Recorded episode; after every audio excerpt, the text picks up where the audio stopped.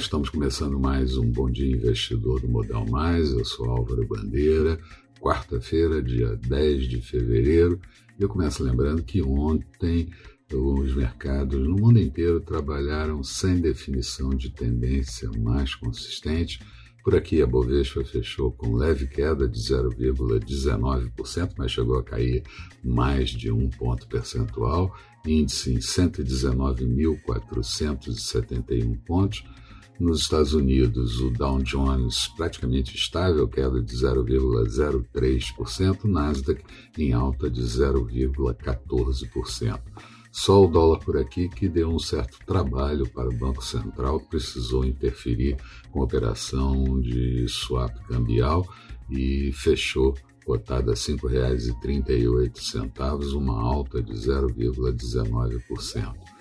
Hoje, mercados da Ásia encerraram o dia em alta, muito próximo já daquele feriado de mais de uma semana na China, que começa no próximo dia 12 Europa mostrando comportamento positivo e até acelerando um pouquinho nesse início de manhã, e igual tendência para o futuro do mercado americano. Aqui, a Bovespa precisa retornar acima daqueles 120.500 pontos para abrir busca para patamares para patamares mais elevados a situação política precisa de maior definição, assim como a gestão da Petrobras na definição de preços de derivados de petróleo, fato que tem atrapalhado bastante a performance da Bovespa. Nos Estados Unidos, o Senado decidiu que o impeachment de Donald Trump é constitucional e o julgamento vai prosseguir. O Fed também adotou a política de estender até o fim de março regras que facilitem empréstimos de bancos para pequenas empresas. E o Comitê de Energia americana pediu que Joe Biden faça a reversão da decisão sobre aquele oleoduto de Keystone ligando ao Canadá. Durante a madrugada na China, tivemos a divulgação da inflação medida pelo CPI, preços ao consumidor no mês de janeiro, subiu um ponto percentual, mas o comparativo anual mostra uma deflação de 0,3%, quando a previsão era 0,2% negativo. Na Alemanha, o mesmo indicador de inflação no consumo de janeiro subiu 0,8%, taxa anualizada de um ponto percentual. Aqui, o ministro da Economia, Paulo Guedes, indicou para os líderes do, do parlamento que precisa de uma nova versão da PEC de guerra para conseguir montar o auxílio emergencial. Enquanto isso, senadores discutem é, auxílio emergencial a partir de maior nível de endividamento ou imposto temporário. Leia-se novamente aquela história da CPMF para que seja viabilizado o auxílio emergencial.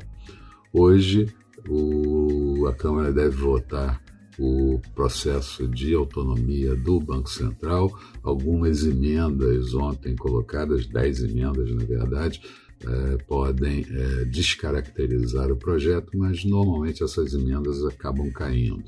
E falando de Covid, já são quase 234 mil uh, óbitos pela Covid aqui no Brasil, 9,6 milhões de infectados e o vacinado já sobe para um pouco mais de 4 milhões.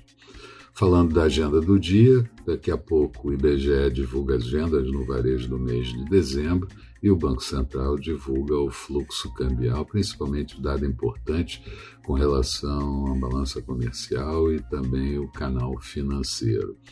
Nos Estados Unidos, a agenda consta o CPI, inflação pelo consumidor de janeiro, os estoques de petróleo e derivados e o resultado fiscal também do mês de janeiro. Além disso, Christine Lagarde, presidente do BCE, e Jerome Powell, presidente do Fed, discursam.